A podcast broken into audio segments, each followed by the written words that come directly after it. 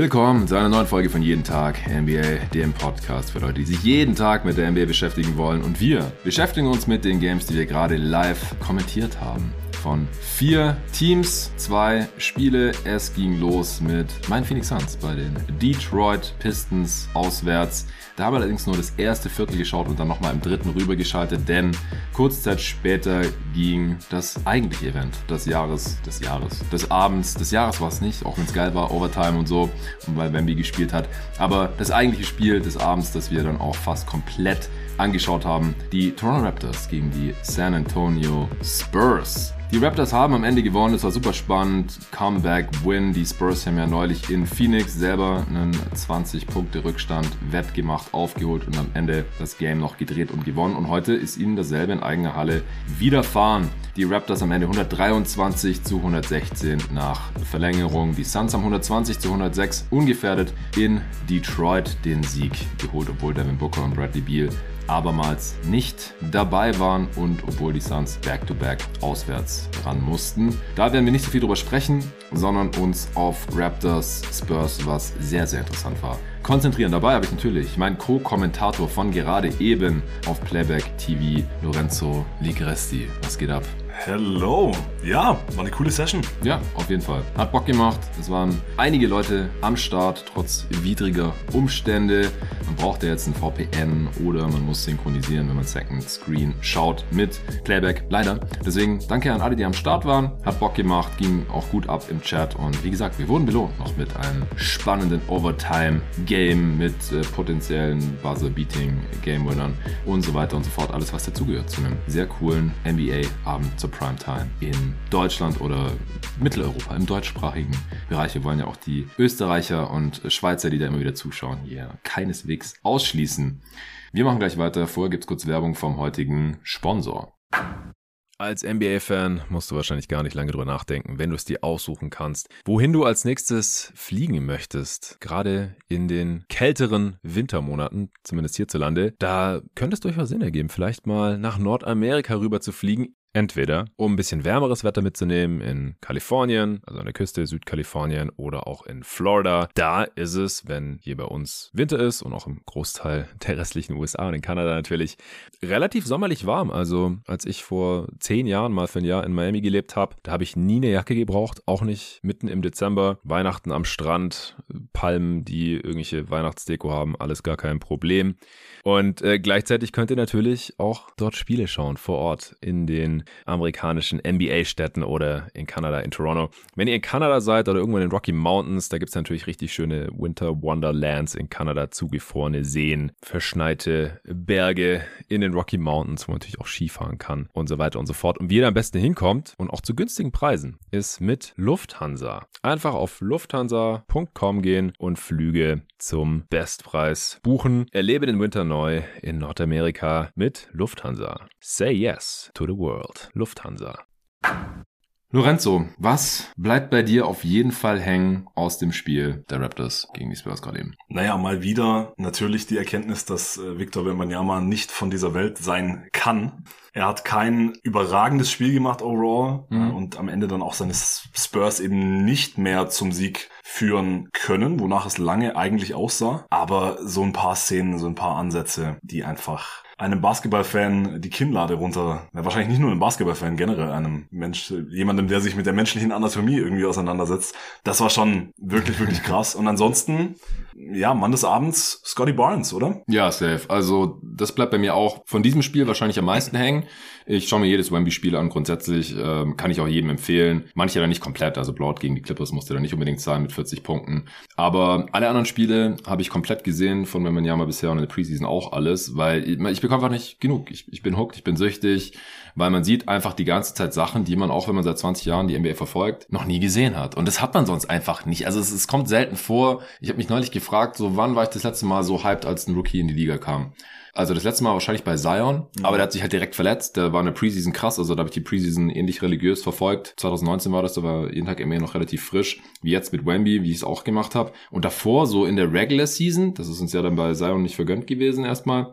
Und dann seitdem war auch nie wieder derselbe seit dieser Knieverletzung, die er da hatte. So geflasht von einem Rookie, wo ich auch versucht habe, jedes Spiel zu gucken, wo man die ganze Zeit wusste, es passiert gleich was krasses, ganz sicher. Man weiß nur nicht wann, man weiß nur nicht was. Das war Black Griffin bei den Clippers. Das mhm. weiß ich auch noch. Es war einfach so sick. Der hat einfach in jedem Spiel mindestens einen krassen Dank, den sonst niemand in der Liga drauf hatte, gebracht, wenn nicht zwei. Ja. Bei, und halt auch noch so in Kombination mit Explosivität und Ballhandling, Spin Moves, überhaupt Beschleunigung und solche Sachen, diese Power.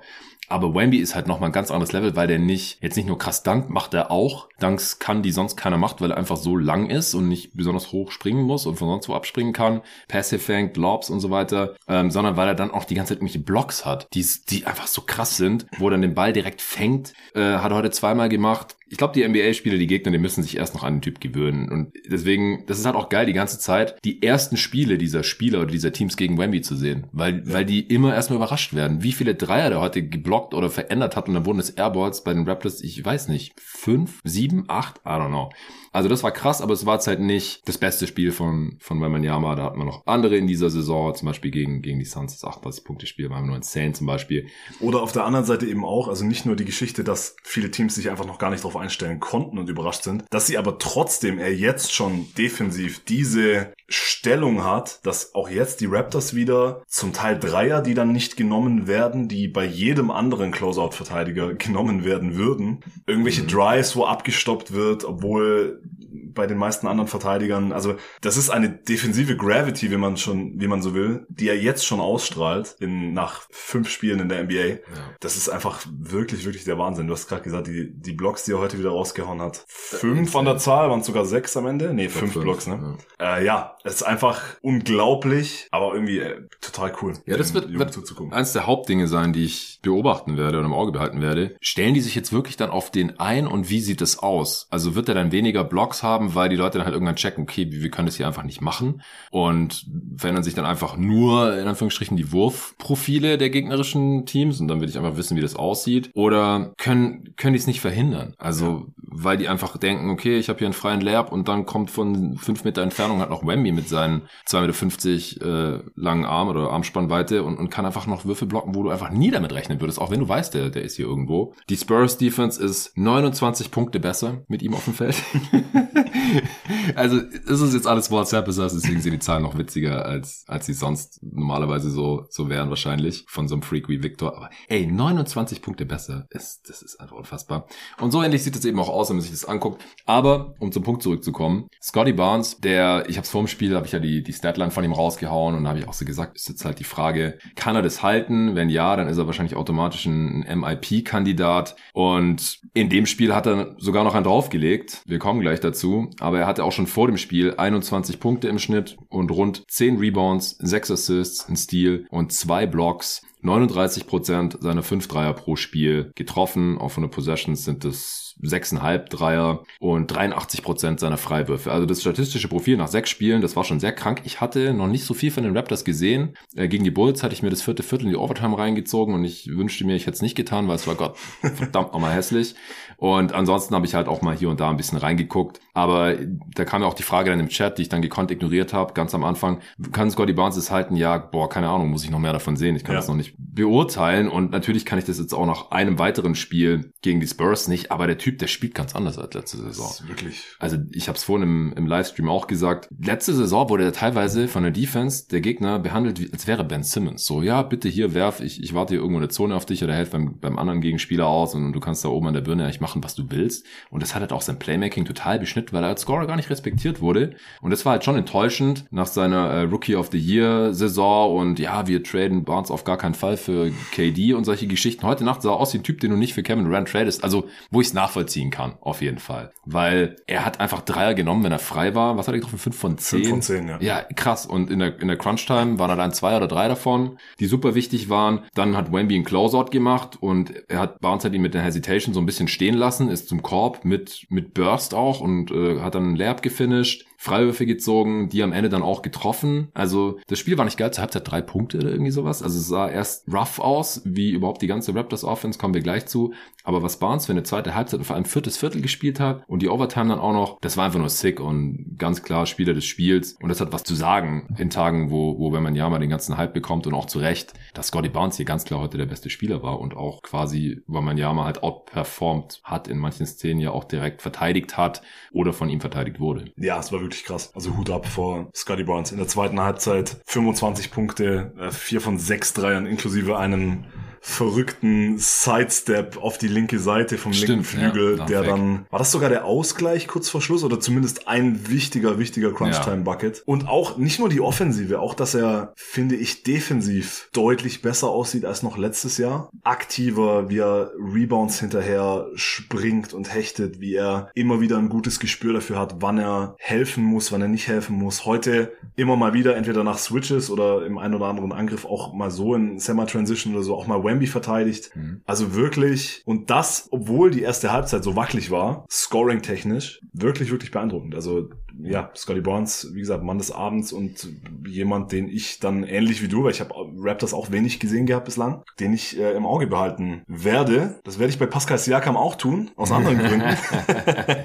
Wir hatten es gerade während dem Stream schon immer wieder, denn äh, ich habe das aktuell noch Pech, ihn in meinem Fantasy-Team zu haben und das war heute mal wieder eine sehr, sehr wackelige Vorstellung. Acht Punkte am Ende, zwei von zwölf. Ja. Phasenweise gar nicht auf dem Feld gewesen, also gerade in der Phase im, im vierten Viertel, als die Raptors ihren großen Run gestartet haben. Das waren Small Ball Lineups mit Barnes und Ananobi oder dann eben auch Otto Porter, den wir heute viel gesehen haben, ja. auf den gro großen Positionen und eben ohne Siakam. Und das waren heute die Lineups. Also am Ende ist er mit plus sieben, plus minus, sieht okay aus. Im Gegensatz zu Pöltl zum Beispiel. Also er war dann schon in vielen dieser kleineren Lineups schon noch mit dabei. Aber der große Run, ich glaube 12 zu 4 was zwischendurch, also dieser Run, der sie wieder rangebracht hat, da war Siakam halt auf der Bank und das hatte seine Gründe. Also mal wieder kein guter Saison Saisonstart von ihm und heute auch wieder kein nee, Spiel. Nee, echt nicht. Also die Raptors haben halt mit sieben gewonnen und da war er mit auf dem Feld. Deswegen hat er am Ende einen positiven Plus minus. Aber der Run, der hat ohne stattgefunden, wie du gerade schon gesagt hast. Da hat Darko Rajakovic auf Small Ball zurückgegriffen mit äh, eben äh, Barnes de facto auf der 5, mhm. äh, Anunobi und Otto Porter Jr., The Veteran, endlich mal nicht verletzt. Dann noch zwei Shootern, Gary Trent Jr. und Grady Dick waren es zeitweise. Dann kam aber auch Schröder wieder rein für die Crunch Time und dann eben auch äh, Siakam. Das hat, hat deutlich besser funktioniert, weil sie defensiv dann auch mobiler waren und mehr Stress machen konnten und, und offensiv dann mehr in Transition auch gekommen sind und mehr Five Out spielen konnten. Das Ding ist halt, sie haben halt mit zwei Shootern gespielt und Barnes und Siakam, äh, und Barnes und Ananobi, will ich sagen, die heute auch Shooter waren de facto. Ja. So, die haben ihre Dreier bekommen, vor allem in der ersten Halbzeit. Und das Einzige, was da so ungefähr funktioniert hat, war, dass OG Ananobi seine offenen Dreier getroffen hat. Das war schon sehr wichtig heute, weil der hat in der ersten Halbzeit, in der ersten Halbzeit hat er vier von sieben äh, getroffen und sie waren trotzdem mit 19 hinten, weil sonst nichts ging. Du hast gerade gesagt, bei Bounce ging Scoring technisch wenig in der ersten Halbzeit. Da ging alles technisch wenig. Der hatte drei Punkte, drei Turnovers, zwei Rebounds, ein Assist, ein Steal und ein Block zur Halbzeit. Eins von fünf aus dem Feld. Nach 17 Minuten. Der hatte dann alleine in der zweiten Halbzeit 25 Punkte. Also sechs Rebounds, fünf Assists, zwei Steals, zwei Blocks. Im vierten Viertel hat er 17 Punkte gehabt. Also äh, Barnes ganz anders gespielt in der zweiten Halbzeit. Super, super wichtig alles und extrem stark gemacht. Die, die Raptors haben, also ich fand es eigentlich vom Gameplan her nicht falsch von den Spurs, dass sie den Raptors eher die Dreier gegeben haben, weil sie sind einfach kein gutes Shooting-Team. Sie haben eine der schlechtesten Offenses der Liga gehabt vor diesem Team, aber auch eine sehr äh, gute Defense. Und so sah es dann halt auch zu Beginn aus. Also, dass, dass die einfach offensiv da nichts auf die Kette bekommen haben. Spacing war schlecht. Siakam sieht gerade A, katastrophal aus. Und B, ist er auch irgendwie in einer anderen Rolle. Und die Raptors sind noch gar nicht in Transition gekommen, wo Siakam ja sonst immer geglänzt hat. Im, Im Halbfeld war eher Scotty Barnes die erste Option, was in der ersten Halbzeit nicht funktioniert hat, oder Dennis Schröder, der auch, also mit ihm auf dem Feld lief es auch nicht so besonders gut. Also war super wichtig, dass die Raptors heute in 40 Prozent ihrer 48 Dreierversuche äh, getroffen haben und äh, davon halt den Großteil, wie gesagt, OG und, und Scotty Barnes. Gary Trent hat noch zwei von vier eingestreut. Otto Porter Jr. zwei von vier. Malachi Flynn ein von zwei. Weil äh, bei Schröder zum Beispiel lief's nicht. Ein von acht. Ja, kam ein von vier. Nee, war wichtig. War wichtig, dass es hier lief. Für, Schröder für ein von acht Dreier, ja. Und das war ein ja. Bank-Dreier, den er Stimmt. Vermutlich nicht so gewollt hat. Stimmt, ja, ja. Der war auch noch banked in. Ja, ja krass. Okay, bei den äh, Spurs fehlt ja gerade Devin Vassell, deswegen ist die Starting Five mit Malachi Branham dann äh, komplettiert, neben den gewohnten Startern Jeremy Sohan immer noch als de facto Point Guard. Der Start der Erde auch ein schreckliches Spiel, den habe übrigens ich in der Fantasy League. Äh, zwei von acht aus dem Feld, mit ihm auf dem Feld minus sieben, drei Turnovers. Ja, sah unglücklich aus. Ich meine, er ist kein Jumpshooter, klar, kein Dreier getroffen, auch keine Freiwürfe gezogen. Wir äh, haben, wir sind nicht in den Genuss gekommen, seine einhändigen Freiwürfe zu sehen. Aber er hat dort auch so schlecht gefinisht. Also ja. teilweise frei zum Korb durchgekommen, konnte sich nicht entscheiden, ob er einen Layup macht oder einen Dunk, hat dann verlegt. Äh, klar, auch die Raptors, wie gesagt, gute Defense, äh, mit Pörtl auch einen krassen Rim Protector drin gehabt, mit dem es defensiv gut lief, aber offensiv dafür halt nicht so, deswegen kam er dann raus. Aber aber auch sonst, wie gesagt, haben sie da halt die Länge, mit der äh, Soren dann auch teilweise gestruggelt hat. Zach Collins natürlich noch Starter und Calvin Johnson nebst äh, Victor Wembanyama. Malika Branham, ziemlich krasses Spiel, hatte zeitweise keinen Fehlwurf, am Ende 8 von 9, der einzige Pfiff, hat er selber wieder eingesammelt und reingelegt im vierten Viertel äh, hauptsächlich aus der Midrange, Floater Range abgeschlossen. Kein Dreier, keine Freiwürfe. 16 Punkte, 6 Rebounds äh, für Malachi Branham. Was ist dir noch bei den Spurs aufgefallen, außer Wemby? Naja, das, wir hatten am Anfang des Streams drüber geredet, habe ich kurz die Fabelzahl von Victor und Trey Jones zusammen. Ah, also ja, vor dem Spiel 149 Possessions, super small sample size, aber die beiden zusammen auf dem Feld, die Lineups sind bei plus 34,7 per 100. Sowohl die Offense als auch die Defense im 99 99. Percentile. Und auch wenn Trey Jones heute kein gutes Spiel hatte, drei von elf aus dem Feld, also vor allem scoring-technisch mhm. sehr sich schwer getan. Sechs Assists zu drei Turnovern, minus sieben mit ihm auf dem Feld. Trotzdem, und das liegt wahrscheinlich auch an dem Kontrast in diesen wirklich wilden Lineups mit Sohan als de facto Point Guard, bei dem es jedes Mal eine Achterbahn der Gefühle ist, wenn er zum Drive ansetzt. Ja. Ich hatte das Gefühl, dass die Lineups mit Trey Jones auf der, es ist einfach so eine ordnende Hand. Also Trey Jones ist ja. ein, was wir als klassischen Point Guard ein bezeichnen würden. Point ein echter Point Guard. Ein Floor General. ein Ballverteiler, der gerade auch Wemby eben gut in Szene setzen kann. Und ich frage mich, ob Greg Popovich in naher Zukunft zu dem Schluss kommen wird, dass Trey Jones eben in die Starting Lineup gehört. Das heißt nicht unbedingt, dass Sohan auf die Bank muss. Also es gibt ja auch Lineups mit Sohan dann drauf, aber eben in einer anderen Rolle. Aber dass Sohan wirklich so oft dieser primäre Ballhändler ist, gerade an einem Abend wie heute, in dem, an dem Devin Vassell gefehlt hat, obwohl Keldon Johnson super heiß war, zu dem können wir auch gleich noch kommen. Mm. Mir würde Trey Jones, und ich, ich weiß, da bin ich nicht alleine, wir haben vorher mit äh, Tobi im, im Playback-Chat hat das auch in die Richtung angemerkt. Mir würde Trey Jones einfach sehr gut gefallen in der Starting Lineup äh, zusammen mit Wemby dann dieses Duo einfach mehr zum Zug bringen zu können. Und ich sehe gerade, du hast auch die allgemeinen Plus Plus Minus Zahlen offen. Da sieht Trey Jones auch nicht so schlecht aus. Ja, ja, es ist natürlich insane jetzt noch 128 Minuten, aber mit Trey Jones haben sie ein Plus-Minus von plus, oder er hat ein Plus-Minus von plus 47, weil die Offense um 36 Punkte besser wird und die Defense um 11 Punkte besser. Ähm, das ist crazy. Wird natürlich nicht so bleiben. Aber es ist dann auch einfacher für Wemby, weil er hat dann halt einen Pick-and-Roll-Ballhändler, mit dem Pick-and-Roll gelaufen werden kann. Mit den anderen läuft es nicht so gut. Weil man Yamas eigene Offense hängt natürlich auch sehr stark davon ab und auch seine Effizienz. Er hatte vor diesem Spiel ein Offensivrating von 98, wie wir dann festgestellt haben, als wir das mit Chad Holmgrens verglichen haben, der 135 hat. Aber das nur am Rande. Er hängt sehr stark davon ab, in welche Playtypes er da involviert wird. Und ähm, für, für ein Pick-and-Roll brauchst du halt einen soliden Pick-and-Roll-Ballhändler und das ist halt Sohan nicht. Ähm, Vassell kann das machen, aber der ist jetzt gerade halt verletzt. Kellen Johnson ist es nicht äh, und Malcolm Branham eben auch nicht. Und das tut dann halt noch mehr weh. Also ich glaube, dass diese Starting Five mit Vassell noch ein bisschen besser funktioniert äh, als als ohne ihn, aber es ist halt gerade verletzt. Was hat er noch mal? Habe ich auch ein Fantasy-Team? Ne, in beiden Fantasy-Teams sogar. In, in zwei meiner drei. So ja, genau, eine Groin-Injury, also eine, eine Leistenzerrung ist nur Day-to-Day, -Day, also könnt ihr jederzeit zurückkommen laut äh, CBS Injury Update. Es ist halt so die Frage, was priorisieren die San Antonio Spurs hier? Wollen die Sohan Raps geben als Ballhändler? Wollen die ihn evaluieren? Gucken, wie passt er mit Wemby? Oder wollen die halt den Spieler geben, der auf jeden Fall niedrigeres Ceiling hat als Sohan? Weil Trey Jones ist wahrscheinlich schon ungefähr der Spieler, der er sein wird. Mhm. Hat jetzt nicht das höchste Ceiling, physisch bedingt, nicht den geilsten Wurf und ist auch nicht unbedingt der Starting Point Guard der Zukunft der San Antonio Spurs. Eher so ein Backup-Level, wie halt sein Bruder Tyus auch, denke ich. Und deswegen kann ich schon verstehen, dass man jetzt Jeremy Sohan weiter ausprobiert. Aber wahrscheinlich, also ich meine, die Evidenz spricht ja auch dafür, sehr wahrscheinlich würde man mit Trey Jones halt mehr Siege holen. Und die, die Spurs haben ja auch schon ihr Netrating nach den ersten paar Spielen äh, krass overperformed, haben eine positive Bilanz nach den beiden Siegen gegen die äh, Suns gehabt von 3-2, obwohl sie ein negatives Netrating von minus 5 hatten. Klar, das wird natürlich auch noch runtergezogen von diesem Clippers Blowout. Allerdings nutzt der Clean Glass, da wird wenigstens die Garbage Time rausgefiltert. Also eigentlich sind die Spurs bisher ein minus 5er Net-Rating Team gewesen und das liegt halt auch daran, dass Trey Jones halt nicht der Starter ist. Mhm. Denke ich. Dann könnten sie schon ein bisschen besser sein und daran wäre mir auch gelegen, einfach nur, weil ich auf das Spurs overgegangen bin.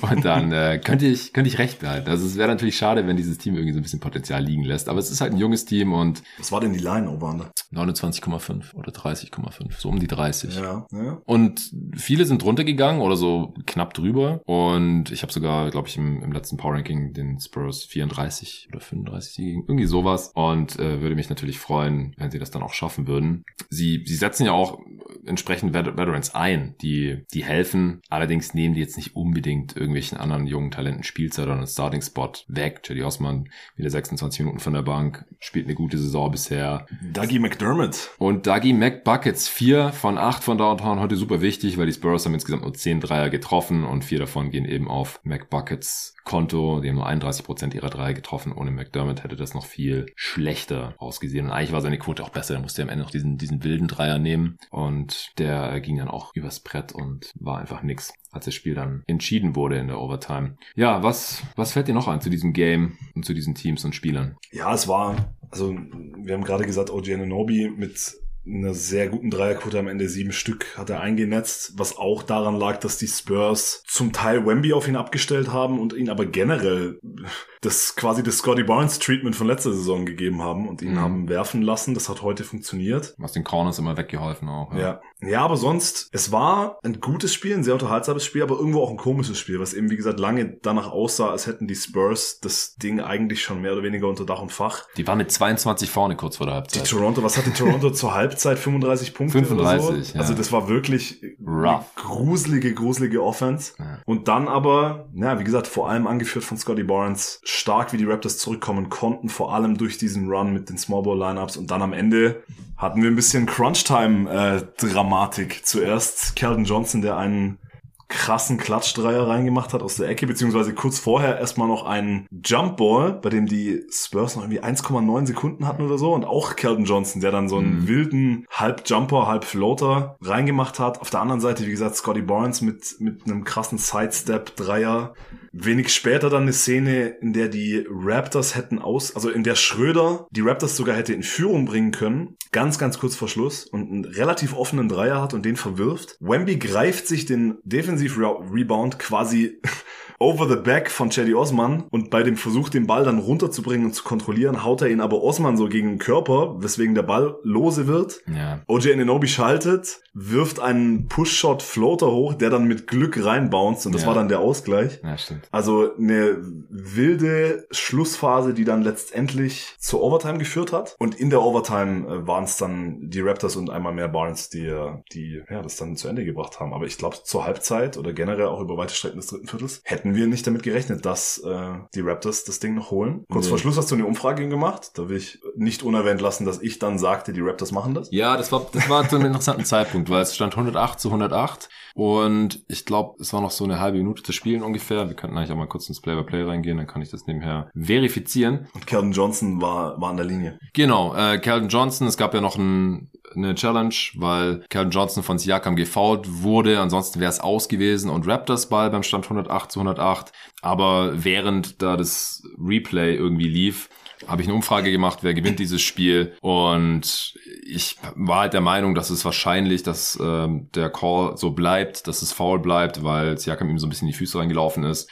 Und du hast trotzdem gesagt, ja, die Raptors, die holen es noch. Und ich habe gedacht, ja, warte mal, die Spurs haben hier gleich einen Ball und zwei Freiwürfe. Ja, es waren laut Play-by-Play sogar nur noch 15 Sekunden. Mhm. Genau. Und dann hat äh, Johnson die beiden Freiwürfe bekommen und auch beide reingemacht. Und die Spurs führen 110 zu 108 mit noch 15 Sekunden. Dann war diese Raptor-Sequenz mit dem verworfenen Schröder-Dreier, Schröder genau. Und der Ananobi Putback zum 110 zu 110. Und dann äh, gab es ja noch dieses Play bei noch einer Sekunde ungefähr wo äh, Jeremy Sohan den Pass einfach auf der anderen Seite ins Ausgefeuert hat, weil Zach Collins nicht dachte, dass der Pass zu ihm kommt. Das Play sah komisch aus. Es war nicht gut executed. Wemby war eigentlich kurz frei in der Midrange, hat es gar nicht gecheckt, wollte irgendwie unbedingt einen Screen für Collins setzen. Also das, das war eine Katastrophe, aber hey, junges Team passiert. Und äh, so hatten die Spurs gar keinen Wurf mehr und es ging. War das die Szene, in, der Barnes dann rein sprintet und stealt und dann selber und dann noch Timeout das Timeout und, ja. äh, ne, holen wollte? Stimmt, genau. Der hat noch das Timeout geholt. Ja, ja richtig, genau. Und dann, ähm, dann hat er ja noch mit 0,9 Sekunden auf der Uhr so ein Turnaround Push-Shot aus der Midrange gemacht, ja. der, der auch noch auf den Ring ging. Also der super schwerer Wurf. Ich habe vorhin gesagt, wahrscheinlich so 20, 25 Prozent Trefferwahrscheinlichkeit, vielleicht sogar noch niedriger. Also der, der wäre ultra krass gewesen. Stimmt, das wäre der ja. potenzielle Buzzerbeater gewesen, den ich im Intro auch kurz erwähnt habe. Genau, ja, krasse Szene. Der ist nicht ins Ausgegangen, sondern, sondern äh, Barnes, Barnes hat den sogar Und das war, eine, ja. wie du sagst, es war eine komische Szene, ja. weil Wemby wirklich kurz die Chance hatte, in der Midrange den Ball zu fangen und dann halt einen seiner, entweder einfach nur ein Pull-Up oder irgendein Fadeaway, den halt sowieso niemand contesten kann. Richtig. Und das hatten wir auch spekuliert, dass es daraus hinaus, darauf hinauslaufen würde. Und dann dreht er aber ab und möchte einen Screen stellen für Calvin Johnson, der da so entlang des, der Zone zur Strong Side rüber curlt. Und Sohan hatte dann aber, glaube ich, einen ganz eigenen Plan, weil auch Zach Collins überhaupt nicht damit gerechnet hat, diesen Ball zu bekommen, offensichtlich. Also das war, ja, da haben sie die Chance auf die Führung liegen lassen. Scotty Barnes in dem Fall gut reagiert, Stil geholt, Timeout gecallt. Und dann, ja, hat er sogar die Chance, das, das Ding noch zu holen, was er dann eben in der Overtime gemacht hat. Ja, wobei er gar nicht mehr gescored hat, bis er dann nochmal am Ende völlig sinnfrei gefault wurde. Mhm. Als das Spiel eh schon entschieden war, hat er nochmal beide Freiwürfe reingehauen. Aber ja, die, die Raptors haben in der, in der Overtime das dann eigentlich nicht mehr anbrennen lassen. Ja, die Raptors am Ende mit einem 114 Offensivrating. Ich kann mich erinnern, dass die im zweiten Viertel irgendwann mal habe ich die Advanced Stats im Stream kurz rausgehauen im Timeout, da hatten die ein Offensivrating von 63, was das nullte Percentile ist wie man sich vielleicht denken kann. Sie haben über weite Strecken einfach grottig aus dem Feld getroffen und äh, die Spurs haben deutlich besser getroffen. Die hatten jetzt auch nicht die allergeilsten Looks, aber die haben einfach eine Zeit lang ziemlich viel aus der Midrange getroffen. 9 von 15 am Ende für San Antonio. Das ist 60 Prozent aus der Midrange. Das ist natürlich übertrieben hoch. In der Zone haben sie gar nicht so toll gefinisht, aber immer noch besser als die Toronto Raptors, die halt, wie gesagt, hauptsächlich von ihren Eckendreiern gelebt haben offensiv, wo sie 9 von 18, also 50 Prozent aus ihren Corner Threes rausgeholt. Above the Break waren es nur 33 Prozent. Und die Spurs haben äh, über weite Strecken auch mehr Offensiv-Rebounds geholt als die Raptors. Auch das hat sich in dem Spiel dann gedreht. Eine Zeit lang haben die ungefähr jeden dritten Fehlwurf wieder eingesammelt, am Ende nur 22 äh, Prozent. Am Ende haben die Raptors 29 Prozent ihrer Fehlwürfe wieder eingesammelt. Auch das hat ihnen geholfen. Außerdem haben die Raptors weniger Turnovers gemacht als die Spurs und mehr Freiwürfe gezogen in Summe. Und ja, so, so konnte das Spiel halt drehen und insgesamt effizienter scoren als die Spurs, die noch 108er Offensivrating hatten. Die Spurs waren auch eine Zeit lang sehr viel an den Ring gekommen. Auch das haben die Raptors in der zweiten Halbzeit deutlich besser gemacht. Am Ende nur jeder dritte Wurf für die Spurs am Ring, statt so ungefähr jeder zweite, wie es in der ersten Halbzeit noch teilweise gewesen war. Ja, die Raptors haben, wie gesagt, innerhalb der Dreilinie nicht so gut getroffen. Also überall hat man so ein bisschen den Wemby-Effekt auch gespürt. Mhm. Am Ring nur 63 Prozent, das ist unterdurchschnittlich. Aus der Midrange auch überall unterdurchschnittlich. Aber im Halfcourt. Die Toronto Raptors haben im Halfcourt ein 98 Offensivrating gehabt. Das ist überdurchschnittlich. 65. Percentile. Aber ähm, da, wie gesagt, auch viel Offensivrebounding gehabt. In Transition ging bei beiden Teams nicht so viel. Also das ist ja sowohl für die Raptors relativ wichtig, als auch haben wir das ja schon viel gesehen von Wembanyama, dass der oft nach den Contests an der Dreilinie einfach durchrennt. Und äh, wenn er den Block bekommt und selber fängt, dann oft selber durchgeht oder jemand anders holt den Block oder den Rebound, dann langer Outlet Pass auf, auf Wemby, der dann für niemand mehr aufzuhalten ist in Transition. Also es ist halt auch geil, dass der Typ nicht einfach nur lang ist, sondern dass er auch einfach, dass er so beweglich ist und ja. agil und schnell und einfach damit Vollgas auch runtersprintet in Transition. Dann wird dem Lob gespielt, den sonst niemand fangen kann, slammt das Ding rein. Und das haben wir heute eigentlich auch nicht gesehen. Also beide Teams sind wenig in Transition gekommen. Und die Raptors waren dann da auch echt ineffizient noch. Die Spurs konnten da nicht so besonders viel rausholen. Ja, und einfach generell, wir sprechen viel über vertikales Spacing, das ist mm. nochmal ein, ein anderes Level, das er einfach in diesen, ja, in diesen Sport reinbringt. Es gab eine Szene, als er, ich weiß nicht mehr gegen wen es war, es es war kein krasses Mismatch. Als er ein ultra hohes Anspiel bekommt, an der Baseline ist und den Ball dort holt, wo ihn wahrscheinlich kein anderer Mensch auf der Welt irgendwie holen könnte. Und dann per Touch Pass, ich glaube es war Bassi, der dann in, in der Zone per Cut ihn leider nicht reinstopfen konnte. Das wäre dann noch größeres Highlight gewesen. Aber das war auch eine dieser Szenen. So erstens, dass er überhaupt an diesen Ball rankommt, dass sein Teamkollege überhaupt auf die Idee kommt, diesen Ball zu spielen mhm. und dass er dann noch die Übersicht und die, ja, Hand-Eye-Coordination, Skillset, was auch immer hat, per Touchpass für den ja, besser so postierten Mitspieler noch aufzulegen. Ja, äh, also selbst an einem solchen Abend, wie gesagt, kein super Wembanyama-Spiel overall, aber trotzdem einfach so zwei, drei, vier Szenen drin, die ja, unglaublich sind. Die anstaunen lassen. Auf jeden Fall. Ja, Pull-Up-Dreier, crazy Rebounds, vier Assists auch gehabt. Bei nur zwei Turnovers, was nur halb so viel ist, wie er sonst im Schnitt macht. Mhm. Die fünf Blocks hast du schon vorhin gesagt. Und wäre ja am Ende fast noch zum Helden geworden sogar mit einem super tiefen Dreier, der Stimmt. nicht nur reingeguckt hat, der war schon, der war schon ja, drin und, und, lag schon auf dem Sofa und ist dann aber wieder rausgekommen. Also das war, das wäre dann, wär, das wäre der Ausgleich gewesen, glaube ich, am Ende, oder? Boah, ich weiß gar nicht. Ja, mehr. lass nochmal nachschauen. Ja. Ähm, da habe ich auch gesagt, so das ist der Unterschied Unterschied einfach. Da hatte Schröder auch so einen äh, Pull-up, Stepback, Dreier genommen und da kam halt der Closeout, was ihn sichtlich irritiert hatte und deswegen war der ja auch nicht close. Und Wemby, der geht halt einfach so ein Pull-up von, von der Hashmark und den kann ja niemand wirklich dabei stören. Also ja. den Wurf kann halt jeder Zeit nehmen. Die Frage ist dann halt nur, wie gut kann er den treffen? Wie gesagt, heute war es jetzt zwei von sieben. Ja, genau. Das war ein bisschen vor der Szene, die wir vorhin beschrieben haben. 26 Sekunden vor Schluss hat Wemby den Dreier verworfen. Bei Schröder war es 38 Sekunden vor Schluss. Und das war beim Stand von 121 zu 116. Nee, stimmt gar nicht, sorry. 120, 116 müsste das gewesen sein. Dann wären sie auf einen dran gewesen. Mm, okay. Ja. Also und es war Pascal Siakam, der da kam zum Closeout. Also es war jetzt auch nicht. Kein Zwerg. War, war jetzt auch nicht einer vom Kiosk um die Ecke. Es war, also ja, wirklich, wirklich crazy. Ja, ja, stimmt.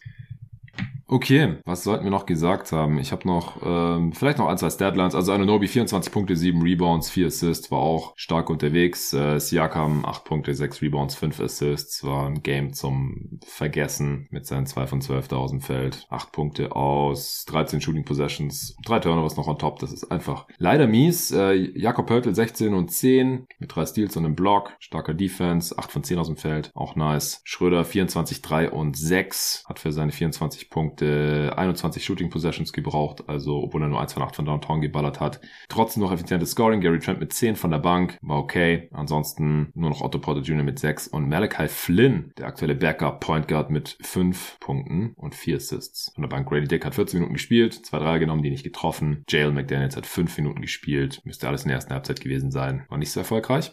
Bei den Spurs, Calvin Johnson, wie wir vorhin angesprochen, war eine Zeit lang extrem heiß unterwegs. 26 Punkte aus 19 Shooting Possessions, also auch sehr effizient. Zach Collins 21, 11 und 5, auch nicht zu verachten. Den haben die Raptors Dreier ballern lassen. Er hat nur einen davon getroffen von seinen sechs Versuchen. Branham hatte ich schon gesagt. Sohan auch. Ja, Bessie und Julian Champagny haben noch ein paar Minuten von der Bank bekommen. Und das war die Rotation des San Antonio Spurs. Hast du noch irgendwas zu dem Game? Nee. Ja, ich glaube, wir haben jetzt auch ausführlichst über dieses Spiel gesprochen. Über eine halbe Stunde. Wow.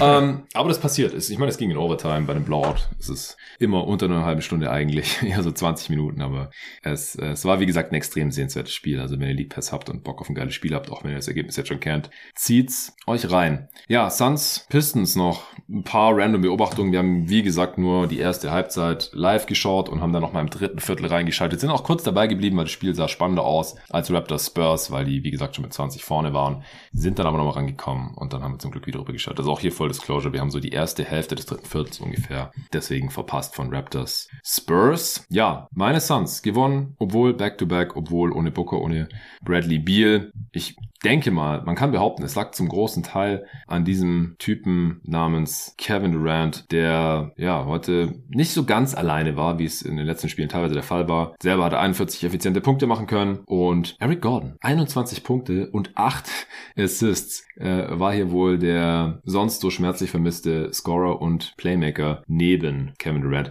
Was ist bei dir aus dem ersten Viertel hängen geblieben, Lorenzo? dass ich äh, immer mehr verliebt bin in Osar Thompson. Mm, zu Recht. Ich habe das im, im Stream angekündigt. Ich habe auch diese Woche mit Julius bei mir im Podcast über ihn gesprochen und einfach die Art und Weise, wie er über den Court fliegt, wie er Defense spielt, wie er sowohl On-Ball als auch Off-Ball und natürlich er ist ein Rookie, er ist ein Wing, er ist immer wieder Momente, äh, in denen er auch mal abschält, dass er anscheinend der beste Rebounding Wing der NBA ist von Tag eins. Heute auch wieder neun Rebounds.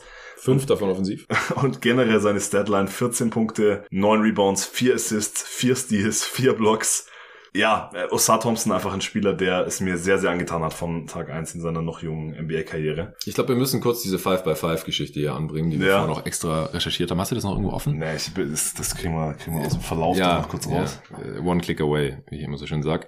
Ähm, weil ich glaube, es ist nicht so besonders hot takey jetzt zu sagen, dass Osar Thompson sehr bald wahrscheinlich ein 5x5 haben wird, weil es haben heute genau ein Assist, ein Steal und ein Block gefehlt. Mhm. Es, es ist nur eine Frage der Zeit. Ich weiß nicht, ob er es als Rookie schafft. Er wäre einer von zwölf Spielern waren es, glaube ich, abseits von Kirilenko und Olajuwon, die das mehrfach geschafft haben.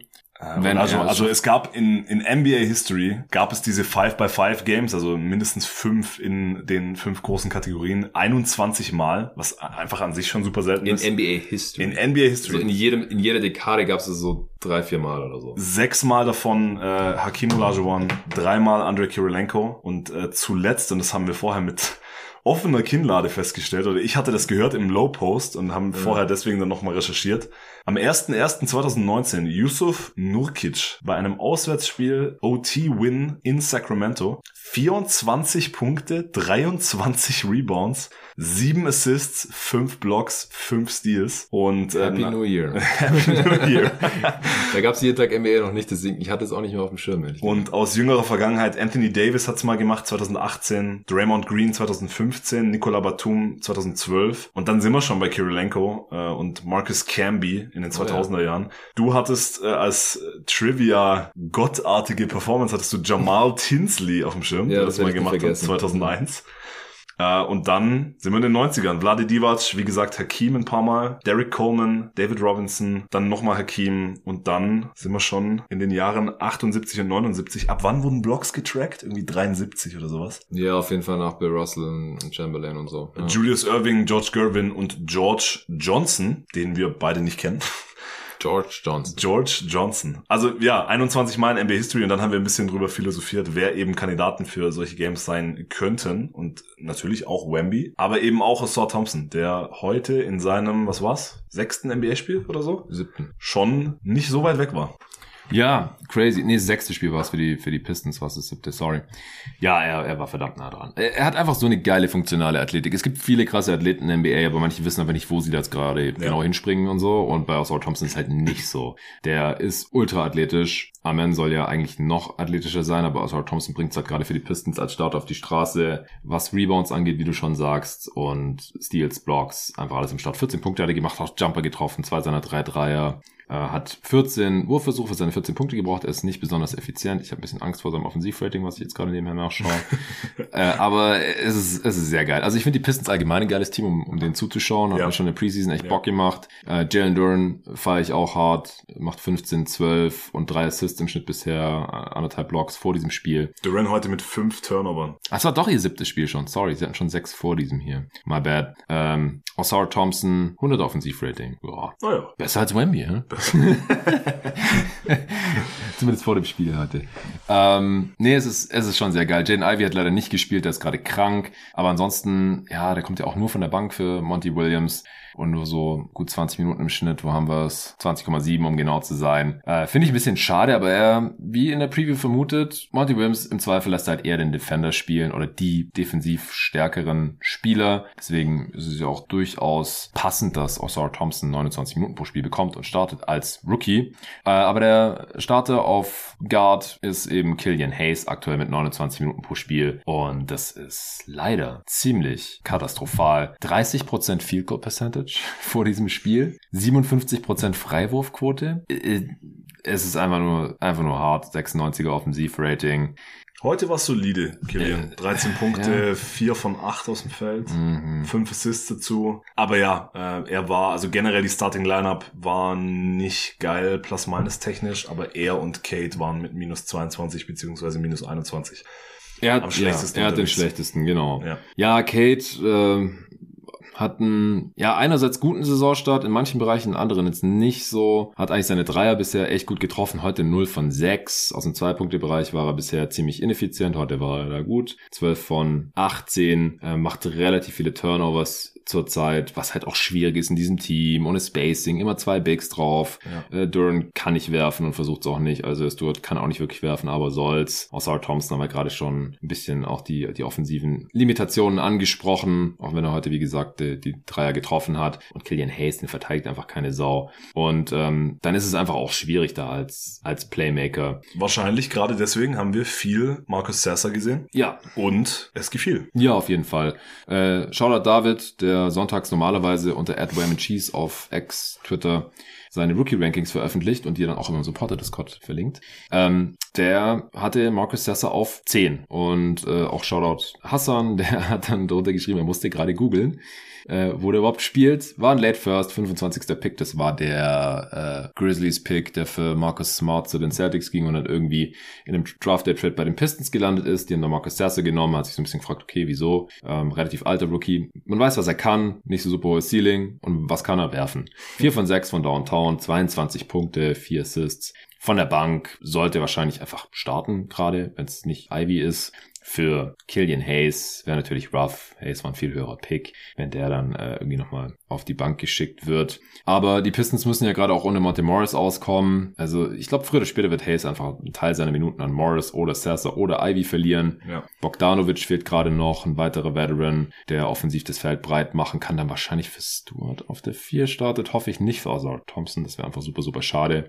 Joe Harris bekommt gerade noch 13 Minuten pro Spiel, hat heute 0 von 2 von Downtown getroffen. Marvin Bagley ist der Backup-Big, ähm, was auch teilweise unschön ist, aber sie haben halt niemand anderen. Fünf Fouls in elf Minuten sind stark. Oh Gott. Zwei, mindestens zwei, also die zwei davon, die wir gesehen haben, waren bei Kevin Durant Jumpern. Richtig. Ja, und bei dem, bei dem, äh, der Dreier war doch sogar trotzdem drin, oder? Ich glaube, ja, es war ein, war ein, ein, dabei. Ja, ich glaube auch. Und ansonsten Stichwort Backup Big, äh, mal wieder ein, ja, bitterer Abend für James Wiseman, der nicht auf dem Feld stand. Als einziger Spieler im Roster ja. DNP-CD. Also, weil es war ein Blowout am Ende. James Wiseman musste auf der Bank sitzen und dabei zusehen, wie Stanley Umude, Jared Roden und Malcolm Casalon, Malcolm, Ca ja, ja, wie die Jungs auf dem Feld standen für jeweils Vielleicht wollte er auch nicht. Minuten. Vielleicht wurde auch gefragt, er hatte keinen Bock dann für 200 Minuten ja, ja. reinzukommen. Es ist äh, über der Würde des ehemaligen Second Picks. Weiß ich nicht, unterstelle ich. Ich weiß es nicht.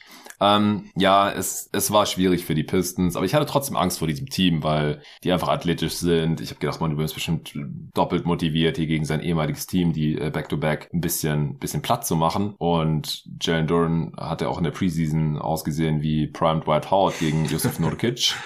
Äh, aber es, es, es war irgendwie nicht so schlimm weil Kevin Durant, wie Kevin fucking Durant, mhm. gespielt hat. Endlich mal wieder. 41 Punkte aus 33 Shooting Possessions, das ist ziemlich effizient. 5 Assists bei 3 Turnovers, also mehr Assists als Turnovers. War im letzten Spiel auch nicht der Fall gewesen. Steal und Block. Das äh, war ziemlich stark mit ihm auf dem Feld. Plus 8 und vor allem ist man halt nicht eingebrochen, als Kevin Durant auf der Bank saß, dank Eric Gordon. Mit ihm auf dem Feld. Plus 23, ich habe vorhin schon gesagt, er hatte 21 Punkte, sehr effizient dabei, 8 Assists. Er ist einfach der einzige Dude, wenn Beal und Booker fehlen, der so ansatzweise irgendwie ein bisschen deren Skillsets replizieren kann, der Drive-and-Kick-Game hat, der weiß, was er macht auf dem Basketballfeld, der nicht völlig überfordert ist, wenn er mal 20 Punkte machen muss.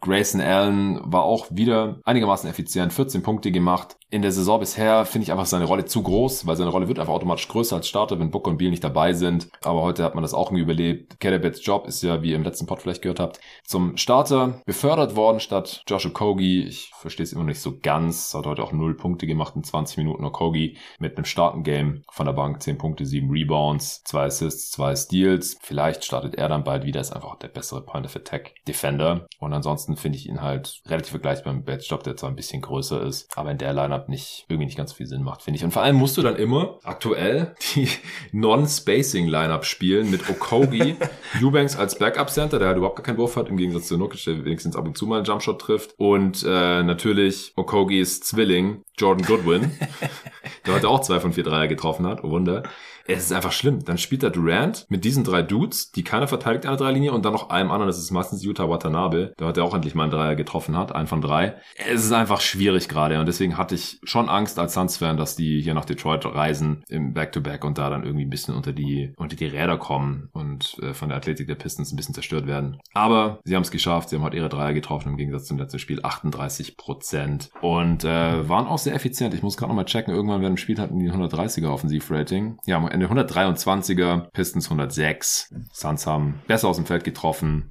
41 Prozent Offensiv-Rebound-Rate. Und das halt gegen die Two Big ja. Pistons. Wobei man schon sagen muss, dass die Pistons heute auch oft entweder mit Duran oder mit Stewart auch mit nur einem Big gespielt. Also wir haben viele ja. Lineups gesehen mit Kate, Killian, Sasser, halt. genau. Joe Harris war, war für 13 Minuten drauf. Aber ja, trotzdem klar. Also sollte dir das als Pistons-Team nicht passieren. Stewart hat heute nur zwei Rebounds geholt, obwohl er eben, wie gesagt, häufiger auf der 5 gespielt hat. Äh, trifft sich gut, dass ich mir den heute von den Free Agents in mein Fantasy-Team geholt habe. Da hatte ich ein gutes Händchen Timing, ja, ja. Äh, Duran mit elf Rebounds, acht davon defensiv äh, und halt Thompson wieder mit seinen neun. Aber ja, generell war das in Sachen Rebounding zu wenig aus Pistons Sicht. Ja, ja, sehr für beide Suns haben halt Okogi und Nurkic hauptsächlich die Offensiv-Rebounds eingesammelt. Josh Okogi, geiler Offensiv-Rebounder. Newsflash. Mehr Freiwürfe für die Suns. Da konnten sie sich sogar leisten, dass sie wieder 19% Turnover-Rate hatten. Also da, da müssen die Suns. Vor dem gestrigen Spiel waren sie da schon auf Platz 29. Gegen die Sixers war es ja nicht ganz so schlimm, aber jetzt heute wieder ja, kommt einfach davon, wenn man äh, kaum Ballhändler und Pässe im Team abseits von den beiden verletzten Booker und Biel hat. Biel hat Rücken, Booker hat jetzt irgendwie eine Wadenzerrung. Vom gestrigen Spiel hieß es noch, er sei umgeknickt. Ich weiß nicht, vielleicht hat er sich auch beim Umknicken die Wade gezerrt. Ich hoffe, das dauert nicht allzu lange, bis er wieder zurück ist, weil die Suns-Spiele sind in der Zeit einfach nicht schön und man muss äh, auch bangen, ob es gegen ein Team wie die Pistons reicht. Es hat gereicht vorm Spiel, hatten beide quasi identisches, leicht negatives Netrating und einen identischen Rekord von zwei und vier. Hast du noch was zu dem Spiel? Du hast ja auch die Pistons Preview geschrieben. Irgendwas, mhm. was dich jetzt hier heute überrascht hat im Vergleich zu dazu, zum September?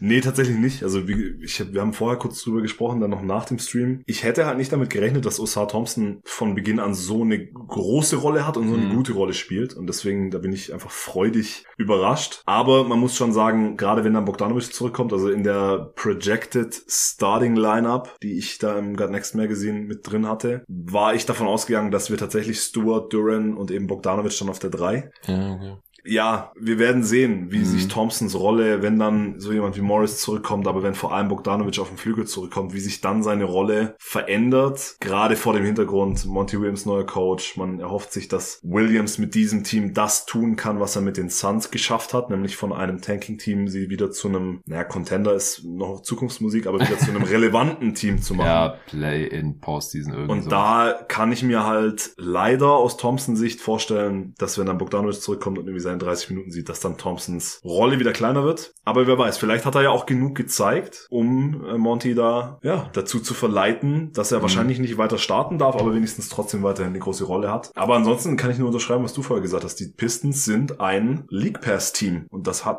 hat man von den Personalien her ja, aber auch wie diese einzelnen Puzzleteile jetzt aktuell zusammenzukommen scheinen, habe hab ich so nicht unbedingt kommen sehen. Also ich werde ich hab, werde mir mehr Pistons anschauen in diesen ersten Saisonwochen, als ich dachte. Ja, also in der, in der Preseason, wie gesagt, habe ich es auch schon gefeiert und da ist er ja schon gestartet, weil Bogdanovic da auch schon verletzt war. Da habe ich auch gedacht, okay, wollen wir jetzt einfach Raps geben? Warum spielt der Typ hier 40 Minuten pro Spiel? Das war ja. echt, echt crazy, während sein Bruder, wie gesagt, in Houston so ein bisschen auf der Bank versauert. Ja, ich glaube, wir müssen einfach hoffen, wir Ozar Thompson Fanboys oder wie auch immer, dass Monty Williams die Advanced Stats nicht anschaut. Und diese Hoffnung, die ist begründet, weil er neulich wieder in einem Interview gesagt hat, dass er da nicht so viel von hält.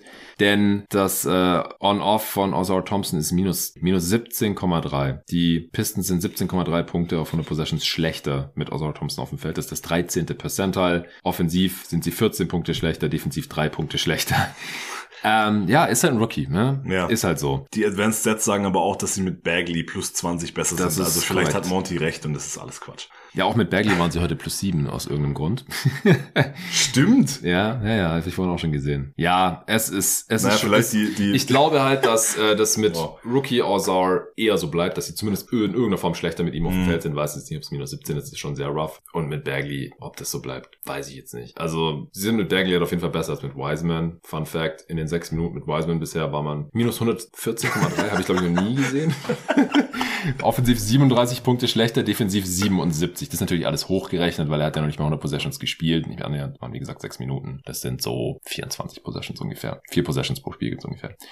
Äh, pro Minute. So, es ist langsam spät, 1.44 Uhr. Ich fange an, vor mich hinzulallen und muss gleich noch nach Stuttgart zurückfahren. Aus dem schönen Balingen. Ja, Aus die, dem wunderschönen Balingen. Die Hörer wissen es ja noch gar nicht. Äh, ich, wir sitzen tatsächlich nebenher, nebenher, nebeneinander vor einem Mic, will ich sagen. Äh, es war cool. Es hat Bock gemacht, war ein schöner Basketballabend, geiles Spiel und auch sehr cooler Pod. Vielen Dank dir, Lorenzo, für die Gastfreundschaft, Freundschaft, Freundlichkeit. I don't know. Ich danke dir für äh, den Besuch, äh, dass, dass du erlaubt hast, dass es während des Kommentars auch mal in Richtung Maultaschentalk abgeschwiffen ist. Äh, ja. Hat sehr viel Spaß gemacht. Vielen, vielen Dank. Abgeschwiffen, jetzt fängst du auch schon an. Abgesch abgeschweift. ja. Oh Gott. Ja, es ist spät. Wir müssen, äh, wir müssen ins Bett. Und du musst noch fahren. Also. Ja, so ist es. Nächstes Mal komme ich nach Balingen, wenn es noch hell ist, dann sehe ich auch ein bisschen was von der schönen Stadt. Es, es hat sich erahnen lassen, du wohnst hier in, in der Altstadt, oder? Kann ja, ja, in, direkt in der Innenstadt. Ja, ich habe nur gesehen, ich, ich fahre bei Regen durch irgendwelche engen Gassen. Ähm, war cool. Es wird nicht unser letzter Live-Kommentar und dann entsprechend so ein Recap-Pod gewesen sein. Diese Saison, nächstes Wochenende kann ich schon mal verraten. Äh, könnt ihr euch rot im Kalender markieren. Am Sonntagabend gibt's einen, ja, nicht ganz Triple Header, weil die Spiele können wir nicht alle hintereinander wegkommentieren. Aber es sind auf jeden Fall drei von uns involviert. Und zwar ab 18 Uhr unserer Zeit. Hornets im Madison Square Garden. Hornets gestern auch äh, sehr knapp gegen die Pacers gewonnen, äh, weil Lamello Lockdown Defense gegen Terrence Halliburton gespielt hat. Das habe ich auch noch live reingezogen. Dass du den Satz mal sagen würdest. Ja, unfassbar, ja. Und, und Lamello hat es auch richtig gefeiert. Also Halliburton hat in der Konstanz mehrfach verkackt, muss man leider sagen.